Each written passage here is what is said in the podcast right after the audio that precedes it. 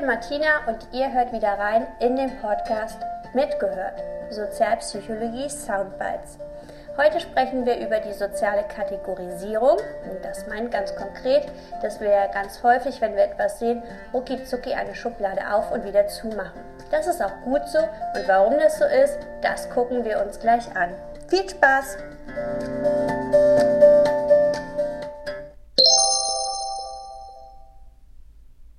Wir haben uns über Heuristiken unterhalten, wir haben uns angeguckt, wie wir einen Eindruck bilden und wie rucki zucki das eben geht. Na, also wir brauchen nur wenig Infos und schon haben wir die Idee, wie jemand ist.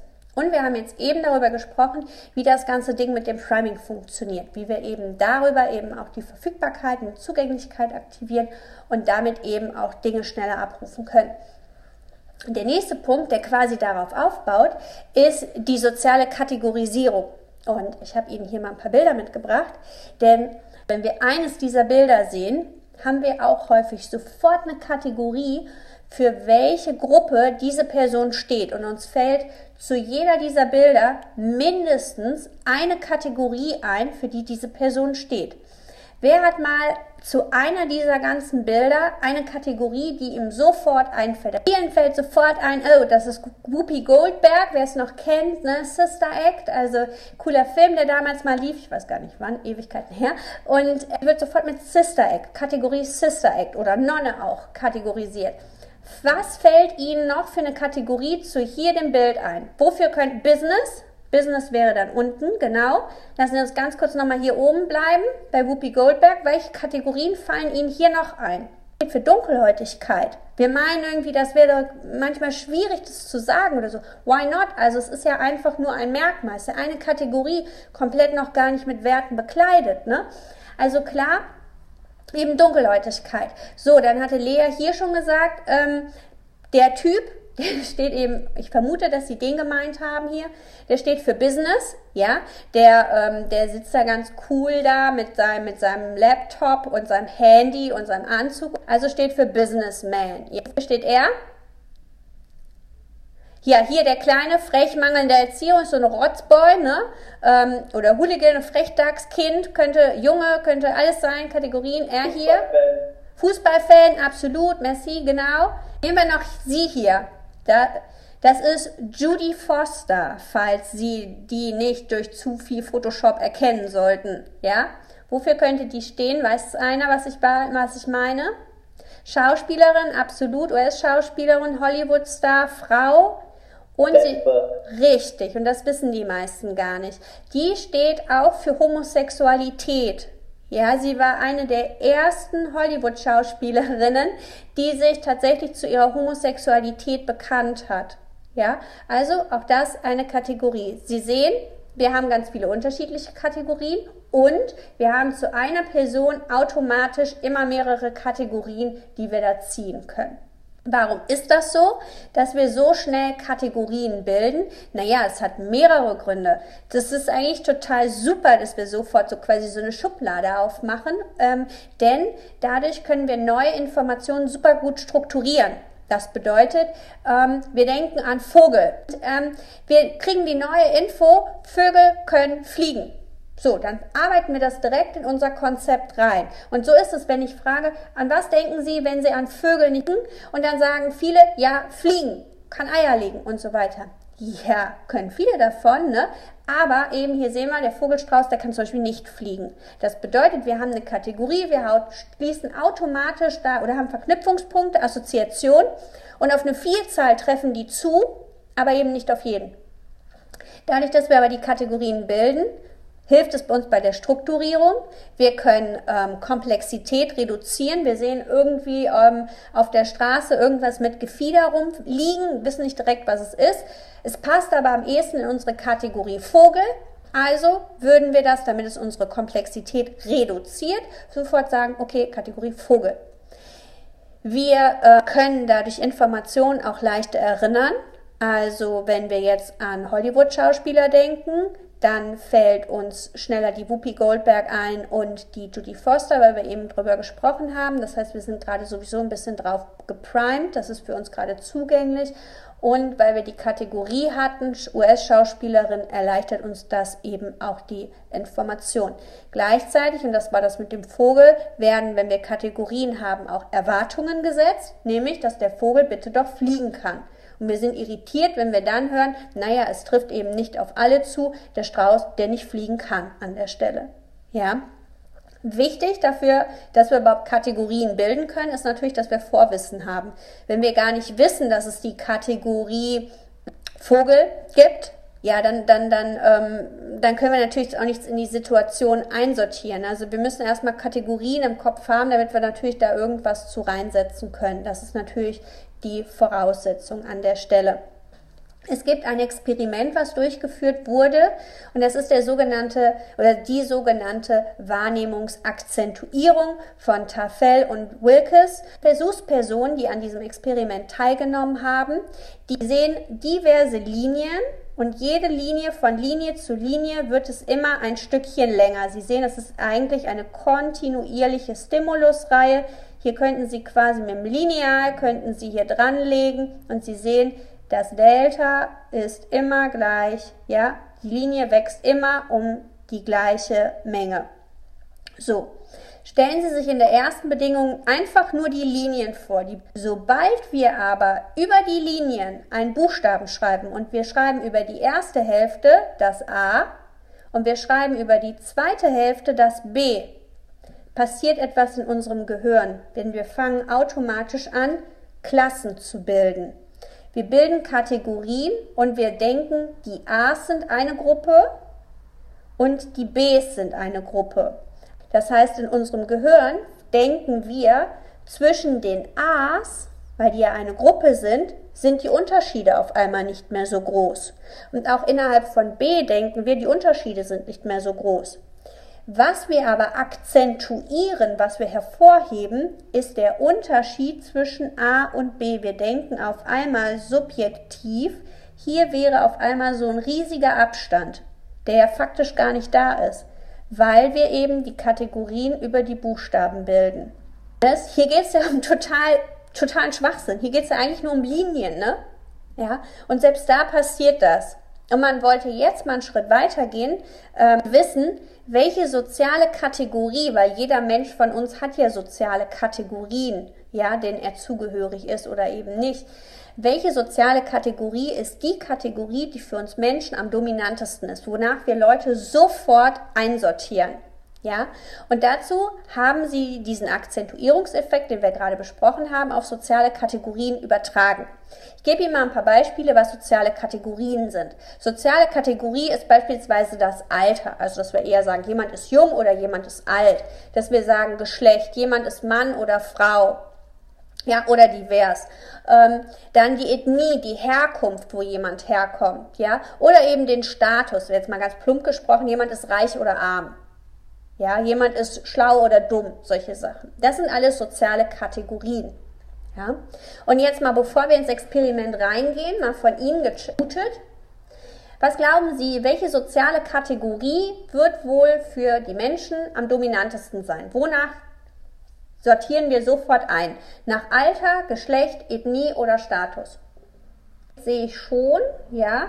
Und das Alter wird auch häufig falsch eingeschätzt. Ja, gerade in der heutigen Zeit, wo wir alle Mittel zur Verfügung haben. Ne, da kann eine 20-Jährige total abgerockt aussehen und die 70-Jährige im kurzen Röckchen, die, die schmeißt den Laden. Ne? Also auch das gibt es. Diejenigen, die ähm, Geschlecht gesagt haben, warum denken Sie, das Geschlecht ist die soziale Kategorie, in die wir als erstes reingehen, wo wir sofort, wenn wir jemanden sehen, das ist direkt das, wo wir eine Kategorie bilden. Vielleicht ist das auch evolutionär bedingt. Sehr guter Punkt. Das Offensichtlichste finde ich wirklich, Jasmin, gut geschrieben, weil ähm, überlegen Sie mal, auch wenn wir ganz tolerant sind und sein wollen, so irritiert es doch sehr viele Menschen, wenn sie durch Köln laufen, weil eine Person rum, die halt nicht so gewöhnlich aussieht, die irgendwie anders aussieht, ja, ein Typ vom Geschlecht, der im Kleidchen rumrennt. Und es ist nicht Karneval. dann gibt es total viele Leute, die dem irritiert hinterher gucken und denken, was ist das? Was war das? Ne? War das jetzt Mann oder Frau?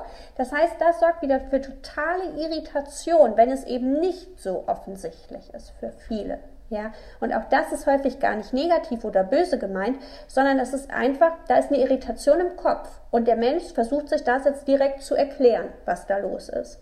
Bedeutet, wir haben jetzt erstmal schon mal einige Ideen, welche soziale Kategorie am dominantesten ist. Und im Endeffekt habe ich es ja schon ein bisschen angeteasert, wo das Ganze jetzt drauf hinausläuft. Und wir gucken uns das Experiment an. Wir sehen, dass das Experiment schon ein bisschen älter ist, weil es ein bisschen umständlich durchgeführt wurde. Aber es wurde nun mal so durchgeführt. Also, es ist folgende Situation. Mehrere Leute nehmen an dem Experiment teil und sitzen in einer Runde und hören sich eine Tonbandaufnahme an auf, oder sie gucken sich ein Video an, würden wir heute jetzt mal übertragen sagen. Die gucken sich ein Video oder Tonbandaufnahme an und auf diesem Video sehen sie eine künstliche Gruppendiskussion. Also das bedeutet, sie sehen auf dem Video, auf dem Tonband, sehen und hören sie unterschiedliche Leute, die dazu quatschen. Ja, die Gruppe besteht aus drei Männern und drei Frauen. Die Gruppe besteht aus drei jungen Leuten, aus drei älteren Leuten, also offensichtlich. Dann eben aus Leuten äh, mit unterschiedlichen Herkünften, äh, die vielleicht eher ähm, total schick gekleidet sind, Leute, die total lässig, ein bisschen abgerockt ähm, gekleidet sind. Also alles ist gemischt vertreten. Ja, wenn Sie diese Diskussion betrachten, diese künstliche Gruppendiskussion, ähm, sehen Sie, dass jeder eine Aussage macht. Und wenn es jetzt ja nur die Tonbandaufnahme im klassischen Sinn war, kriegen Sie zu jeder Tonbandaufnahme einer Person immer das Foto gezeigt. Also einfacher wäre, die hätten sich ein Video angeguckt, dann sehe ich ja, wer welche Aussage tätigt. Ja? Jede Person in, diesen in dieser künstlichen Diskussion macht mehrere Aussagen. Ja, so dass sie immer sehen, wer hat denn was gesagt. Ja, danach ist diese, dieses Video, diese Tonbandaufnahme vorbei. Und jetzt kommen Sie als Teilnehmer zum Zug, als Versuchsperson. Nämlich, jetzt passiert Folgendes.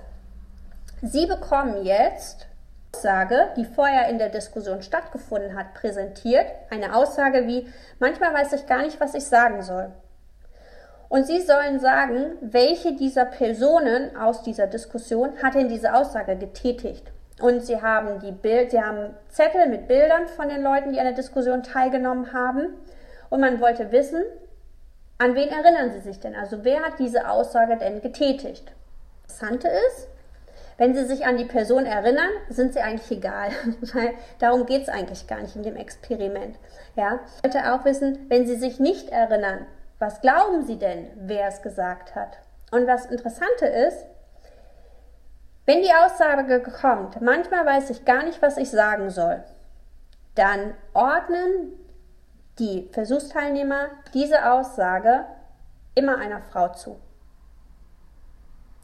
Ob sie das gesagt hat oder nicht, ob es eine andere Frau gesagt hat oder nicht, oder ob sie tatsächlich gesagt hat, diese Aussage wird einer Frau zugeordnet.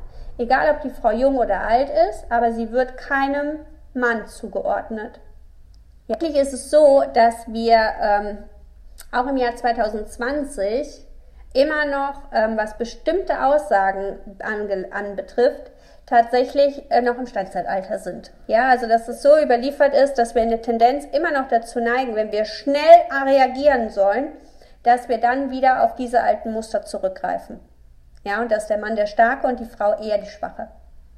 Unter Zeitdruck stehen, greifen solche alten Muster häufig. Ja, man da noch ein bisschen reingegangen. Also hier sehen wir das schon das Ergebnis bei der falschen Zuordnung. Also die Aussage wurde getätigt und wir haben das Bild nicht der Person zugeordnet, die es gesagt hat, sondern einer falschen Person. Dann haben wir es aber immer noch dem richtigen Geschlecht zugeordnet. Sprich, eine solche Aussage hätten wir vielleicht nicht der Lisa zugeordnet, ah, die es gesagt hat, aber dann hätten wir es eben der Paula gegeben. Ja, also einer anderen Frau. Ja, ist eben bei Aussagen gewesen, ich bin ein, ich bin ein supergeiler Hengst, ja. So, das hätte man jetzt nicht äh, der Friederike gegeben, sondern das hätte man halt eher dem Paul wiederum gegeben. Ja, uns wird offenbar eher erinnert als die anderen sozialen Kategorien. Also man hätte jetzt nicht gesagt, diese Aussage hat auf jeden Fall eine alte Person getätigt oder eine junge, sondern wir gehen ins Geschlecht rein. Ja, automatische soziale Kategorisierung nach Geschlecht, weil wir auch hier die Organisationsstruktur haben. Wir sind organisiert, wir haben zu jedem, zu jeder sozialen Kategorie bestimmte Bilder. Und das Geschlecht ist die Kategorie, die am dominantesten ist, die am ehesten bei uns greift. Ja, Experiment schon gut gemacht, aber es gibt ein Problem bei der ganzen Geschichte. Es könnte ja sein, dass ich mich gar nicht wirklich daran erinnere, wer diese Aussage getätigt hat, sondern dass ich einfach fröhlich rate, dass ich einfach rate, naja, also das ist so eine Aussage, das hat auf jeden Fall eine Frau gesagt, ich weiß gar nicht, wer es gesagt hat, ich rate jetzt. Und das wollen wir eigentlich nicht. Wir wollen ja nicht wissen, an was erinnert man sich. Und deswegen haben ähm, Klauer und sein Kollege das Experiment nochmal ein bisschen modifiziert es gab wieder diese künstliche Gruppendiskussion mit den Leuten und den Aussagen und den Bildern dazu. Und danach wurden die Teilnehmer wiederum gebeten, zu den Aussagen diese Person zuzuordnen. Allerdings, jetzt wird's tricky, haben die nicht nur die Aussagen genommen, die tatsächlich in der Diskussion getätigt wurden, sondern die haben auch Aussagen vorgelegt, die in der Diskussion gar nicht vorkamen. Also beispielsweise, heute ist ein schöner Samstag. Da haben die sich in der Diskussion aber überhaupt nicht drüber unterhalten. Wenn jetzt die Aussage kommt, wer hat gesagt, heute ist ein schöner Samstag und ich ordne das einer der Personen zu, dann wird ja ganz klar, dass jemand hier geraten hat, dass der einfach sich nicht erinnert hat, sondern der rät gerade fröhlich los. Diese Leute werden aus der Auswertung rausgenommen weil mit denen wollen wir nicht arbeiten. Wir wollen ja wissen, was wird erinnert. An falsch einordnet, dann wollen wir, das ist ja das Interessante, was ordnet man denn richtig? Also die Aussage ist zwar falsch zu, zur Person zugeordnet, aber es ist ja immer noch einer richtigen Kategorie zugeordnet. Und das wollen wir ja herausfinden. Und genau deswegen hat man eben diese neutralen Aussagen rausgenommen, um die ähm, Rater da rauszunehmen. Und da kommt dann tatsächlich raus, dass wirklich das Geschlecht am ehesten erinnert wird. Und nicht das Alter und nicht der Status. wir haben es erlernt, in Geschlecht zu denken. Ja, also das ist, egal wo wir hingehen, irgendwie ist alles heute immer noch sehr dominant auf Geschlecht fixiert.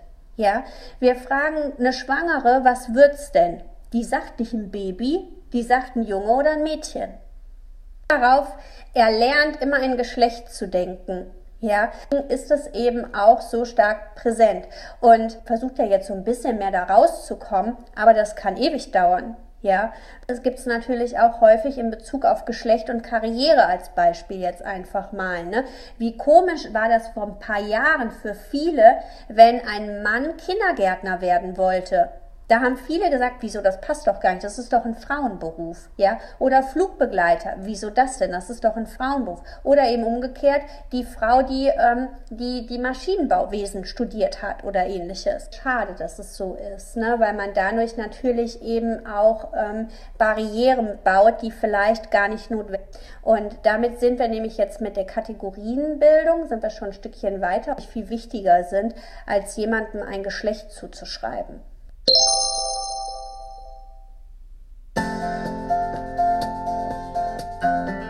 Und welche Kategorien bildet ihr so schnell? Was fällt euch dazu ein? Ich hoffe, die Folge hat euch gefallen. Beim nächsten Mal sprechen wir über Stereotype, Vorurteile und Diskriminierung, also ein ganz, ganz fundamental wichtiges Thema in der Sozialpsychologie. Wenn ihr Fragen oder Anmerkungen habt, dann könnt ihr euch einfach melden. Ihr könnt den Podcast kommentieren und ich freue mich, wenn ich euch auch weiterhin begeistern kann. Bis bald. Tschüss.